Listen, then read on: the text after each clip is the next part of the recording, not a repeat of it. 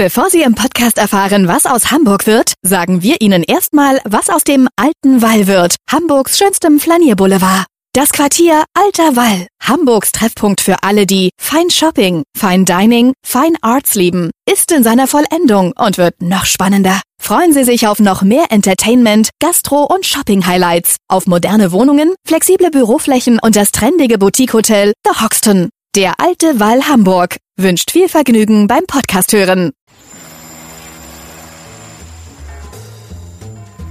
Was wird aus Hamburg? Der Podcast zur Stadtentwicklung.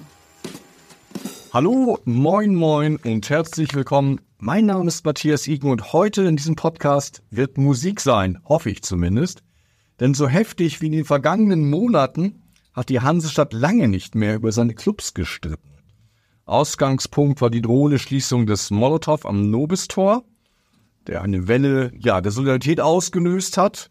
Und heute spreche ich mit Ture Debor, dem Geschäftsführer des Clubkombinats Hamburg e.V., über die Frage, warum Musik wichtig für die Stadtentwicklung ist. Ja, als erste Frage, die mir gekommen ist, Geschäftsführer des Clubkombinats Hamburg e.V. Wie wird man sowas? Wenn man klein ist, will man Lokomotivführer, aber nicht Geschäftsführer des Clubkombinats werden.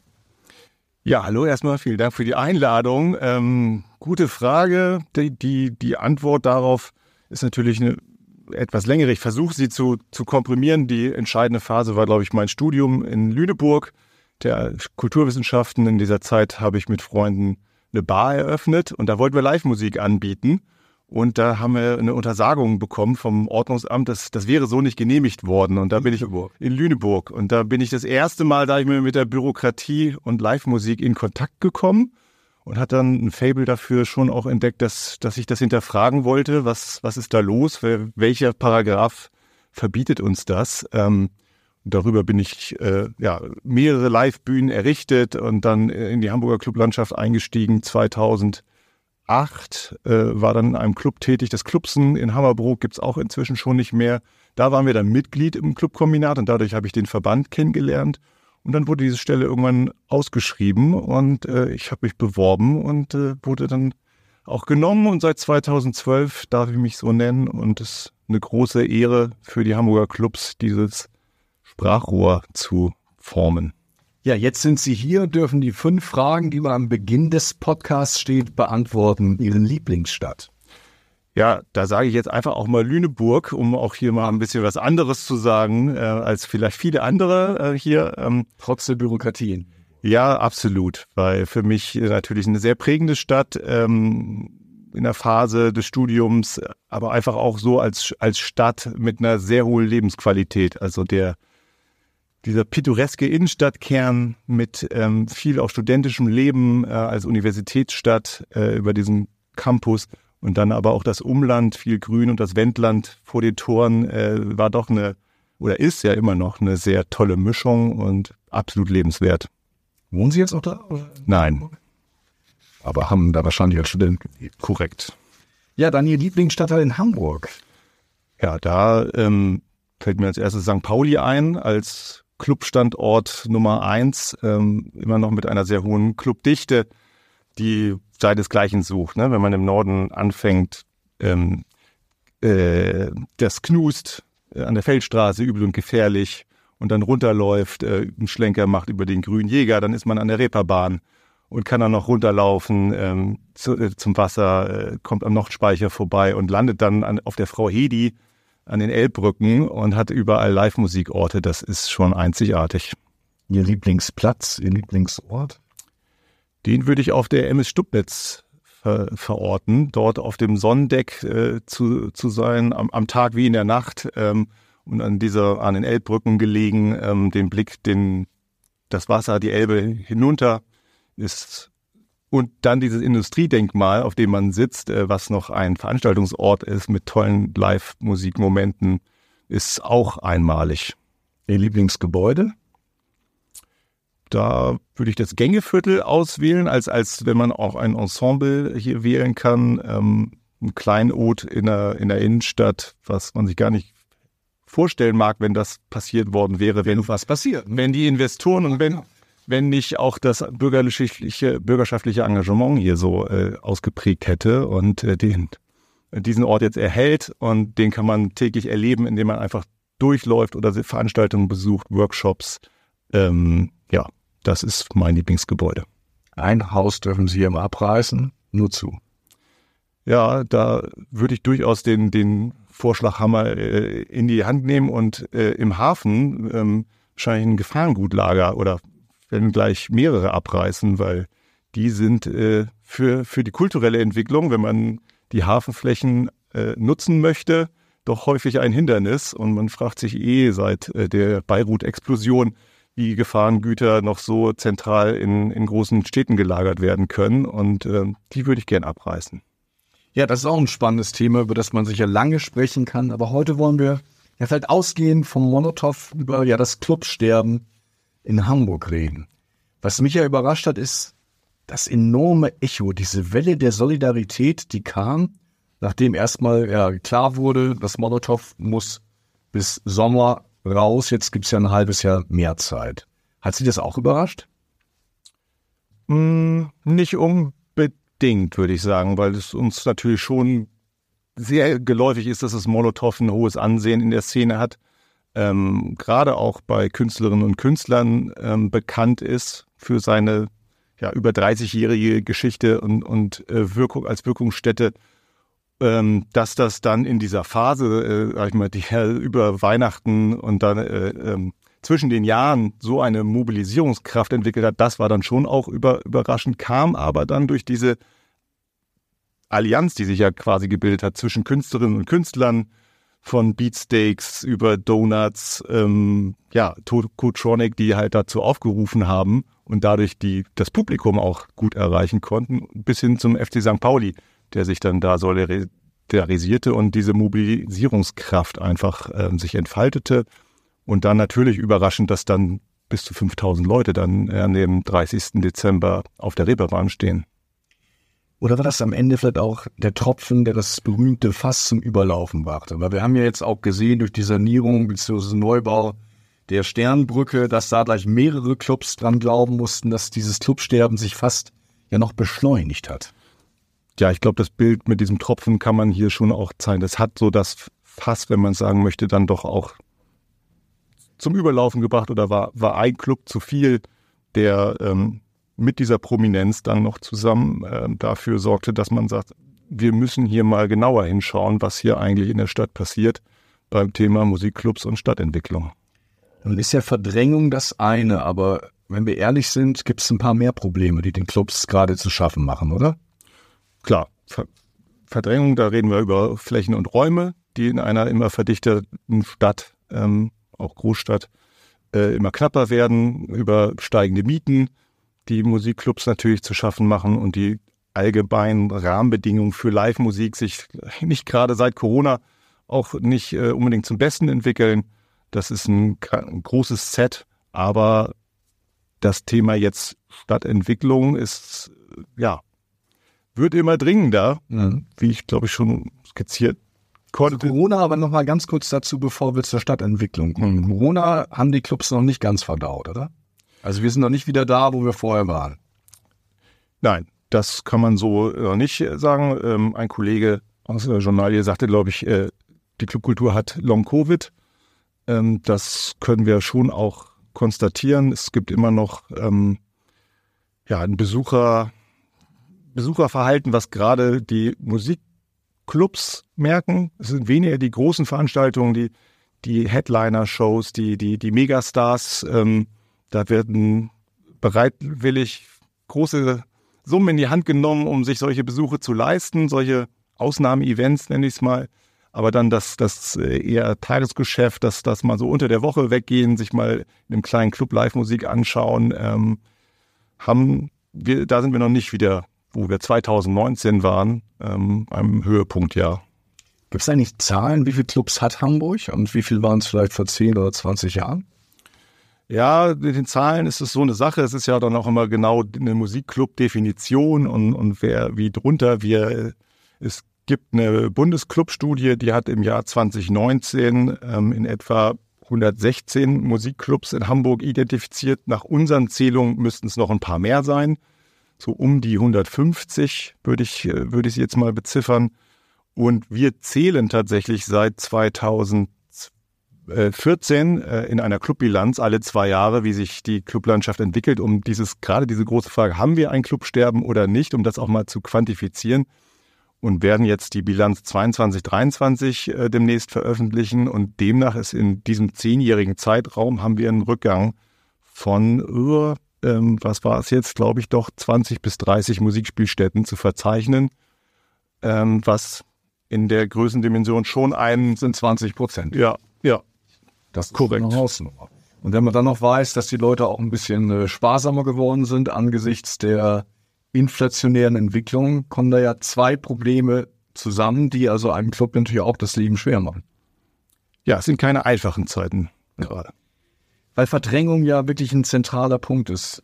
Das Molotow-Beispiel war ja auch so, sage ich mal, plastisch, weil an der Stelle dieses Ausweichquartiers wo ja das Molotow hingegangen ist, soll ein Hotel entstehen. Da kann jeder schnell berechnen, dass da am Quadratmeter mehr zu verdienen ist als bei einem Club. Wo liegt denn eigentlich eine Miete, sage ich mal, im durchschnittlichen Standort für, für einen Club pro Quadratmeter? Kann man das so, so mal grob festmachen? Also ich wage jetzt hier nicht einen, einen Durchschnittswert für Hamburg zu nennen. Ich, ich kenne da, dass Hammerbrook eher billiger ist und der Kiez eher Ich, ich kenne Mietverträge, die haben fünf Euro äh, den Quadratmeter und ich äh, kenne auch Mietverträge, die liegen weit über 20 Euro der Quadratmeter. Und irgendwo dazwischen ist, sage ich mal, äh, eins ist, ist klar, je niedriger die Miete ist, desto mehr äh, Kreativität und Entfaltung und Freiheit kann auf der Bühne passieren. Das, das umso mehr Experiment künstlerischerseits kann dort stattfinden. Desto mehr Künstler finden dort eine Bühne. Und ähm, ja, es ist ein sehr entscheidender Faktor. Wie viel Live-Musik findet in der Stadt statt? Ich fand ähm, augenöffnend, dass der Hamburger Club Award seinen Negativpreis, die zerbrochene Gitarre, äh, an die Verdrängung von kulturellen Orten vergeben worden ist, um nochmal drauf aufmerksam zu machen. Also sind wir inzwischen an so einem Punkt angekommen, wo man sich Sorgen machen muss, dass es einfach zu wenige Orte gibt? Ich würde sagen, ganz klar ja. Also in der Vergangenheit, und das ist ein Epochenwandel, muss man sagen, weil in der Vergangenheit haben Städte diese Räume noch so, waren so verfügbar mit wenigen Anwohnern, mit günstigen Mieten, dass sich, sage ich mal, die Clubbetreibenden diese Orte selber gefunden haben, selbst er, ähm, selbst ähm, zugänglich gemacht haben und sie ähm, ja, ermöglicht haben. Und jetzt durch die verdichtete Stadt zunehmend ähm, auch ja das das ähm, das Lärmbewusstsein ist gestiegen, gerade seit Corona. Also die Orte, wo noch Live-Musik stattfinden kann, ist einfach dann auch unter den Regularien einer Lärmverordnung ähm, so eingeschränkt und dass wir diese Orte nicht mehr ähm, ohne staatliche Unterstützung zugänglich machen. Das heißt, die Zahl der Klagen wächst noch. Selbst die, die seit Jahren über dem Club wohnen, finden es plötzlich zu laut. Ja, das hat, können wir feststellen, dass ich da gerade, man muss sich das nochmal vergewärtigen, wir hatten in der Corona-Phase ja fast zweieinhalb Jahre lang absolute Ruhe in, an diesen Orten, die sonst immer sehr lebendig waren. Daran haben sich die Menschen natürlich gewöhnt. Das war dann doch ein positiver Effekt für die Nachbarschaft. Und diese Lebendigkeit ist jetzt natürlich in, in Teilen wieder zurückgekommen und jetzt äh, verzeichnen wir schon ein erhöhtes Lärmbewusstsein. Apropos Lärmbewusstsein, ich dachte, dass die große, äh, dass die Koalition in Berlin doch da äh, einen Schallschutz quasi Gesetz vorbereiten will, um gerade auch kulturelle Orte zu schützen. Ja, da konnten wir dank unseres Bundesverbandes äh, eine epochale Beschlussfassung erwirken im Bundestag im Mai 2021, die sich da parteiübergreifend, alle demokratischen Parteien haben sich dafür ausgesprochen, da in dem Feld und in der, im, in der Baunutzungsverordnung äh, etwas zu ändern. Die ja, Mühlen malen langsam und ähm, noch ist keinerlei dieser Umsetzung erfolgt. Es sollen jetzt in diesem Jahr Kabinettsentwürfe eingehen es zeichnet sich aber auch schon ab, dass diese Entwürfe, die aus den Behörden stammen, nicht das eigentliche unsere Intention sind.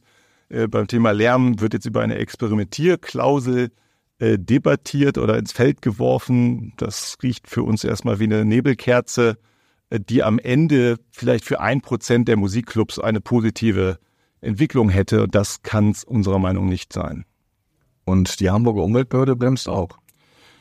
Die Hamburger Umweltbehörde scheint sich in dem Feld ähm, auch nicht gerade auf die Seiten der Musikclubs zu schlagen, sondern eher der Lärmschützenden. Das ist ja, wenn man so ein bisschen Hamburgs Geschichte als Musikstadt kennt, schwer zu verstehen, weil man ist stolz darauf, dass die Beatles, das bekannte Zitat von John Lennon, dass er hier quasi erwachsen geworden ist. Also Hamburg muss doch eigentlich wissen, was es an der Musik hat, oder?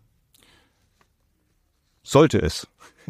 Sollte es wissen. Und, ähm, und wie gesagt, dadurch, dass sich das jahrzehntelang aber auch selbst organisiert hat und hat man da vielleicht auch gar nicht so genau hinschauen müssen, so jetzt durch die eben geschilderten Situationen brauchen wir aber ein vermehrte ja, es drum kümmern, um, damit die Rahmenbedingungen für diese Orte noch so sind, dass sie künftig noch stattfinden können. Und klar, mit dieser Beatles Geschichte, Tradition hat Hamburg ein unglaubliches Fund. Ähm, aber ja, und ich sage ja, mal. Hamburger Schule ist ja auch sowas. Also und auch Club, also ich meine, das waren ja Orte, da fuhr man früher auch aus anderen Städten hin, weil man das cool fand. Ja, und auch heute noch treten ja äh, vielleicht die, die neuen Beatles äh, irgendwo in dieser Stadt auf und man weiß es nur noch nicht, dass sie es werden. Ähm, äh, und deswegen werben wir natürlich dafür, dass sich um diese Orte vermehrt gekümmert wird. Wobei man muss auch an der Stelle sagen, es, politisch sind wir natürlich schon auch im, im Fokus gerade jetzt, äh, da wird schon auch viel äh, politisch äh, dran gearbeitet. Aber wir haben natürlich sehr komplexe Themen. Es ist von, von der Stadtentwicklung, Schallthema ist ein Thema, bis hin zu Gesundheit mit, ähm, ja, und das ist sehr verschachtelt und dann muss man auch ein behördenübergreifendes Arbeiten organisieren und das ist anspruchsvoll und dafür muss man auch Ressourcen erstmal haben und wir leben in der, wir haben ja viele Baustellen gerade in, in, in Deutschland und in der Welt. Und dass das jetzt auch nicht das Agenda-Thema Nummer eins ist, ist auch verständlich. Ähm, gleichwohl werben wir dafür, dass wir da ein neues Bewusstsein haben, dass wir hier noch genauer hinschauen müssen und uns noch mehr bemühen. Ich habe das Gefühl, die Politik, Sie sagen es ja auch, hat es schon erkannt, auch das Reeperbahn-Festival als relativ junge ähm, Veranstaltung ist eine Institution geworden, die die Musikstadt Hamburg also auch international promotet. Ja, da haben, hat Hamburg glücklicherweise äh, so einen Leuchtturm geschaffen, der da auch einmal im Jahr ein Schlaglicht drauf wirft. Aber dieser Leuchtturm funktioniert natürlich nur gut, wenn das Meer drumherum ja, sich auch gut generieren und gut wachsen kann. Und macht das aus, das Drucksterben. Und da haben wir im Moment eine Bedrohungslage, dass wir dieses Szenario, was Sie skizzieren, verhindern müssen. Also ist es so, dass man wirklich ähm, dann immer sagen muss, ja, Reeperbahn-Festival wird schwierig, wir haben nicht mehr genug Clubs, um äh, ein Programm zu bieten, was eigentlich nötig wäre? Ich glaube, das, also äh, man kann es am Beispiel Molotow, was das Herz ja fast des Reeperbahn-Festivals ganz klar festmachen. Das wäre ein schmerzlicher Verlust als Spielstätte. Dort finden, glaube ich, über 60 Konzerte äh, am Reeperbahn-Festival-Tagen statt. Ähm, das Reeperbahn-Festival insgesamt, muss man sagen, ist jetzt schon dabei, ja, sich und mehr und mehr zu differenzieren. Sie veranstalten in der Elbphilharmonie, ähm, in der, in der Hasper-Filiale. Also, es ist nicht nur in Clubs so, aber um ein Clubfestival zu sein, sollte natürlich die Basis auch immer die Spielorte in den Clubs sein. Und da droht auch äh, der, ein Kern vom Reeperbahn-Festival natürlich äh, bedroht zu sein. Wenn man das jetzt mal so national und international vergleicht, war das sonst so, dass also Journalisten und Musikfans aus anderen Ländern gesagt haben, Wahnsinn, wie viele Clubs es hier gibt? Oder ist das eher, sage ich mal, Standard? Also die, die Dichte an Musikclubs, die, die Hamburg zu bieten hat, ist nicht Standard. So, das ist schon etwas sehr Einmaliges, gerade die, ähm, die Vielfalt und, und die kleinen Musikorte, also ähm, die wir noch haben, das sind häufiger häufig 100 oder 200er Kapazitäten, über die wir hier sprechen. Das, das ist schon sehr besonders, weil in dieser Größe sich das eigentlich auch wirtschaftlich überhaupt nicht lohnt, sondern nur durch Leidenschaft und ja, Selbstausbeutung eigentlich funktioniert. Und dass sich hier so viele Menschen in Hamburg sich Themen verschreiben, das ist schon sehr besonders. Ähm, das internationale oder nationale, die Wahrnehmung davon kann ich, kann ich nicht zu sagen, ist hm, äh, es wird natürlich einmal im Jahr, wenn dann mit dem Reeperbahn-Festival diese, diese internationale Signal ausgeht, kommen, kommen viele Menschen äh, interessiert da in die Stadt und nehmen das dann schon auch wahr, dass diese Mischung auch auf der Reeperbahn noch äh, vorhanden ist und glaube ich, tragen das auch in die Welt, dass wir diese, diesen, diesen Ort haben. Und der ist ja auch historisch so gewachsen mit der Nähe auch zum Hafen als Amüsierviertel und, und, und dann der Einbruch des Rotlichts, so, und dann waren diese Orte auch, auch da, sagen wir, so wie Berlin durch den Mauerfall ein, ein, ein ja, sehr plötzliche Möglichkeit hatte, da die Clubkultur räumlich zu entfalten, hat sich das in Hamburg natürlich über mehrere Dekaden entwickelt. Und jede Stadt hat so ihre eigene Clubszene. Und, ähm, und die Phänomene, die wir jetzt in Hamburg ja beobachten, gelten aber auch in allen Metropolen, in Kommunen, Land. Also es ist ein bundes- und ja, weltweites Thema, kann man sagen. Und das ist unterschiedlich. In England haben wir ein sehr starkes Clubsterben. Äh, da sind äh, sozusagen, da gucken wir dann schon sehr genau hin, was, was passiert da, wie ist die Debatte darum, was können wir hier in Deutschland vielleicht auch daraus lernen. Lange Zeit war es ja so, wer in Deutschland der Gitarre quasi richtig halten konnte, der hatte den Traum, nach Hamburg zu gehen. Ist das immer noch so oder ist Berlin da inzwischen more sexy? Ich glaube, wenn es um eine Gitarre geht, ist Hamburg immer noch äh, äh more sexy. Wenn es um das DJ-Pult geht und den, den Regler, äh, dann ist vielleicht Berlin äh, im Moment gerade vorne. Wir haben ja hier einen Stadtentwicklungspodcast und deshalb finde ich eigentlich nochmal spannend, es ist ja ungefähr 20 Jahre her, da hat ein Buch so ein bisschen die, die, ähm, den Club der Stadtentwicklungsinteressierten erschüttert. Das war Richard Florida mit seiner These von der Creative Class, dass es also darauf ankommt, dass Städte nicht unbedingt Industrien, alte Industrien ansiedeln müssen, sondern vielmehr auf die Kreativen setzen muss. Und da spielt Musik eine ganz große Rolle. Wenn man dem jetzt so ein bisschen Glauben schenkt, dann äh, würde man sich schon wünschen, dass die Stadtentwicklung auch ja die Kraft der Musik stärker verinnerlicht. Kann ich so unterschreiben. Also, und ja, weil, weil ein junger Mensch, der sich äh, dafür entscheidet, wo, wo legt er seinen Arbeitsschwerpunkt hin, irgendwie, der, der guckt natürlich sich auch das Nachtleben, das, das kulturelle Angebot an und das sind dann auch häufig Musikclubs. Ähm, und wenn er dann die Wahl hat, vielleicht zwischen Bielefeld und Hamburg, dann äh, ist das ein Argument, vielleicht äh, nach Hamburg zu gehen. Und das zeigte neulich, glaube ich, auch eine Studie ähm, zu, zur Start-up-Szene, dass da Hamburg aber auch immer noch äh, gut punktet, gerade bei der kulturellen Attraktivität der Stadt und ein Pull-Faktor ist. Ja, und das, da sind wir natürlich jetzt gerade an so einem Scheideweg, dass wir, dass wir da dieses Kapital oder diesen Schatz, würde ich eher sagen, den, den Hamburg da hat, dass äh, diesen Anziehungsfaktor nicht verliert, ist auch für die Stadtentwicklung Neuland. Das äh, musste sich bislang und seit Florida sind vielleicht die Erkenntnisse durchgesickert, dass sich das aber ummünzen muss in, in konkrete Stadtentwicklung, dass Maßnahmen strukturell sich, sich neu, Stadtentwicklung auch neu denken, eine kulturelle Stadtentwicklung. Was ist das überhaupt? Soziale Stadtentwicklung, da gibt es, glaube ich, einige Bücher drüber. Kulturelle Stadtentwicklung kenne ich keinen.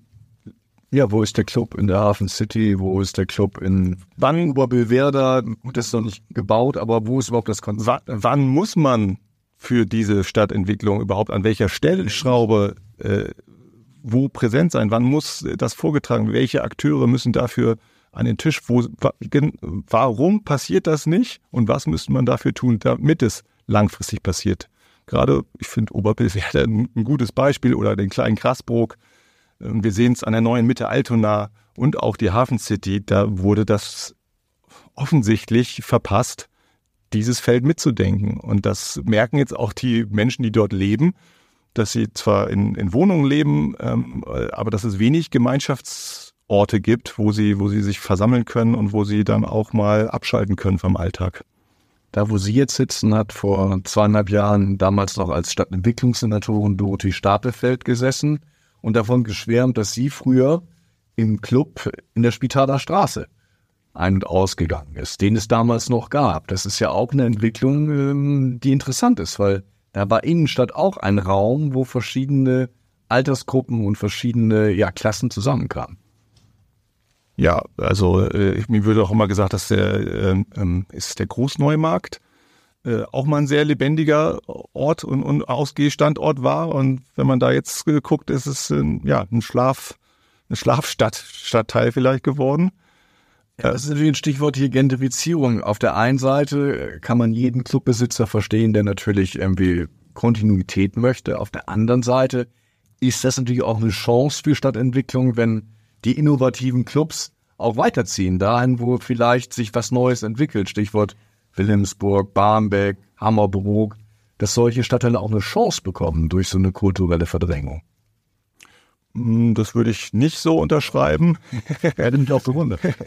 Also ähm, wir hatten zum Beispiel auch äh, Initiativen und, und Clubs in, in Wilhelmsburg, die mussten dann auch aus, aus Gründen äh, ihren Betrieb einstellen, was total schade ist für die dortige Bevölkerung, weil das heißt für sie dann am Ende, sie müssen doch auch wieder den Weg über die Elbe äh, machen und in die in, in die, die Szeneviertel fahren. So, das werben wir auch für, dass das sich natürlich auch dezentral organisieren kann und muss. Und aber diese diese Geschichte von ja Clubkultur, das gehört auch dazu, dass sie sich auch räumlich immer neu erfindet es ist in keiner Motivation eines Clubbetreibers, sich alle paar Jahre, und das sieht man auch am Beispiel Andi Schmidt von Molotow, mit dieser Frage der existenziellen Frage auseinanderzusetzen, wo kann mein Laden künftig noch sein? Ein Musikclub kann sich dann sehr gut entfalten, wenn er räumliche Konstanz hat. Und das haben wir in Hamburg natürlich auch positive Beispiele, wie das Logo, das Grünspan, das Knust, die über Jahrzehnte an diesen Standorten sind und solide Arbeit da machen können. Und ähm, eine Astra-Stube ist jetzt gerade aktuell heimatlos und da verlieren wir gerade jeden Tag ein Live-Konzert einer Nachwuchsband, die vielleicht morgen die nächsten Beatles sein könnten. Ist das eigentlich in den Köpfen ausreichend drin, dass diese Clubs natürlich auch ein Versprechen auf die Zukunft sind? Also ich stelle mir gerade so vor, jeder erzählt so wie bei den fünf Fragen sein schönstes Club-Erlebnis, wo er vielleicht eine Band irgendwie als REM damals im Knus noch in der Innenstadt beim Spiegel spielte oder ich habe mal Coldplay in der großen Freiheit erlebt, weit vor ihren Stadionkonzerten, da waren sie mir auch sympathisch. Also es gibt ja, gibt ja eine Menge zu erzählen. Muss man das vielleicht viel stärker nach vorne bringen, eigentlich, damit die Leute auch begreifen, warum das so wichtige kulturelle Orte sind? Absolut. Und deswegen haben wir gerade eine Kampagne gestartet, die seit Montag in der Stadt präsent ist und auch ähm, unter dem Namen Mehr Live, Mehr Live werben wir sozusagen dafür, ähm, sich auch mal zu erinnern an diese Momente, die ja auch für viele wahrscheinlich lebensprägend waren, weil sie ihre Partnerinnen und Partner vielleicht dort äh, kennengelernt haben oder Freunde und Freunde oder einzigartige Momente einfach, die sie glücklich gemacht haben. Und diese Erinnerung an, das macht uns als Menschen, glaube ich, gerade in diesen krisenhaften Zeiten, sich da auch mal rückzubesinnen und, und wo fand das statt und wo können vielleicht auch unsere Kinder und Kindeskinder das künftig auch noch erleben oder dafür werben wir gerade in der, in der ganzen Stadt und, und ähm, sind sehr gespannt auf die Resonanzen und werden auch noch da zukünftig im April dann ähm, in Veranstaltungen dazu einladen, sich mehr mit der Historie, aber auch mit der Gegenwart auseinanderzusetzen und da mal in den Austausch zu treten. Klingt spannend. Also man kann nur jedem empfehlen, eigentlich Arsch hoch und mal rausgehen, raus aus vermeimischen Sofa, irgendwie da, wo die Musik spielt. Was wären denn Ihre Forderungen wirklich an die Politik, an die Stadt, um ja ein Überleben der Clubs leichter zu ermöglichen? Ja, ein, ein vermehrtes Kümmern äh, beim Thema Stadtentwicklung, das überhaupt erstmal auf die Agenda dort zu setzen. Wir sind viel im guten Austausch mit der Kulturbehörde. Ähm, wir müssen aber mehr auch äh, Austausch in der, in der Stadtentwicklungsbehörde ähm, institutionalisieren. Das geht nicht mit einem einzelnen Treffen. Das, das muss, das muss regelhaft äh, müssen wir da ähm, gute Lösungen entwickeln, die als Best Practice hoffentlich auch, auch, auch gucken, äh, was, was passiert in anderen Ländern, was passiert in anderen Städten und zu gucken, was kann Hamburg da auch lernen. Und da gibt es positive Beispiele und dafür erstmal ein, ein offenes Ohr und eine Struktur zu entwickeln. Dafür stehen wir, mal, sag ich mal, an erster Stelle. Was wären es denn für positive Beispiele aus anderen Orten? Eins zum San Francisco gilt so ein bisschen als Vorbild, ne? Genau, San Francisco gucken wir äh, sehr interessiert hin, die es geschafft haben, durch ein Agent of Change-Prinzip sozusagen de, derjenige, der etwas neu entwickeln will, muss dafür Sorge tragen, dass an dem Standort, wenn da etwas bedroht und verändert wird, zum Beispiel kulturelle Orte, dass er sich, dass er sich Vorkehrungen treffen muss, dass das nicht passiert oder dass das abgemildert wird. Heißt, da plant ein Investor einen, einen Hotelbau, äh, dann wird das festgestellt, oh, im Umfeld von so und so viel Metern ist ein kultureller Ort. Achtung, da kann also nicht Schema F passieren, da muss eine Entertainment-Kommission, heißt es, anberufen werden, die sich den Fall anguckt und dann berät zusammen, was kann man hier in dem Fall tun, äh, um, um die Folgen abzumildern und auch ein Vetorecht hat und um zu sagen, nein, dieses Vorhaben an der Stelle kann so nicht realisiert werden. Äh, da müssen gewisse Auflagen dann vielleicht äh, reingeschrieben werden. Das halten wir für einen sehr interessanten Ansatz. Also eine Art Milieuschutz für Kultureinrichtungen. Ja. Wobei auf der anderen Seite, wenn man das alles so hört, denkt man unweigerlich an das Paloma-Viertel, wo ja ganz viele Wünsche hätten Wirklichkeit werden sollen. Allein am Ende hat sich's für den Investor nicht mehr gerechnet ja, auch ein Paradebeispiel, wie es vielleicht nicht laufen sollte und was wir daraus lernen äh, können. Warum ist es für ihn so wirtschaftlich, eine Brache liegen zu lassen? Also ähm, ja, hätten da nicht damals vielleicht auch höhere Vertragsstrafen äh, in einen städtebaulichen Vertrag verhandelt werden müssen, dass sich Stillstand einfach auch nicht rentiert. Ähm, ja, der Bau rentiert sich ja offenbar auch nicht. Ja, dann muss man aber vielleicht dann auch irgendwann über Enteignung äh, äh oder Rückkaufoptionen, äh, so wie es ja scheinbar beim Elbtower irgendwie gut verhandelt, angeblich gut verhandelt wurde. Äh, zurzeit noch nicht, kann ja noch werden, ne? kann ja auch das neue Clubhaus werden. Mieter, genau, da könnte man einige Clubs unternehmen. Ja, dafür. Da gibt es auch wenig Nachbarn, die sich über Lärm beschweren. Korrekt. Und das, ähm, ja, da haben wir auch entsprechend Straßenverkehrslärm, der das vielleicht mit, mit abfedern könnte. Also wäre eine spannende Idee. Ich sehe schon, da wird was draus. Vielleicht die Schlussfrage, weil wir müssen schon zum Ende kommen. Ja. Kann es auch Teil des Hamburger Problems sein, dass die Stadt ein bisschen zu satt, zu reich, zu spießig ist? Hm. Ich, ich würde einfach sagen, bislang hat in unserem Bereich das sehr gut alles erstmal funktioniert. So, da hat sich eine Szene entwickelt, die, ich sagte es, doch sehr, sehr einzigartig ist, sehr, sehr besonders. Und da musste auch nicht in der Vergangenheit so viel hingeschaut werden. Und ähm, ja, jetzt stehen wir an dieser Schwelle und vielleicht hilft uns da dann der Fall Molotow und die Diskussion darum, dass wir dieses neue Bewusstsein für Veränderung brauchen und dann haben wir, und da gehen, gehen wir positiv an die Sache an und die Hoffnung auch in einer reichen Stadt und Metropole, wie sie Hamburg ist, dass sich diese Prozesse auch ändern lassen. Und dafür werben wir. Vielleicht mal kurz in die Glaskugel geschaut. Wo ist das Molotow in zwei Jahren? Auf der Reeperbahn hoffentlich. Wir lassen uns überraschen. Ja, ich sage vielen Dank für die Ausführung. Tore Debor, Geschäftsführer des Clubkombinats. Und ja, schalten Sie wieder ein, wenn es heißt, was wird aus Hamburg und wo spielt die Musik. Weitere Podcasts vom Hamburger Abendblatt finden Sie auf abendblatt.de slash podcast.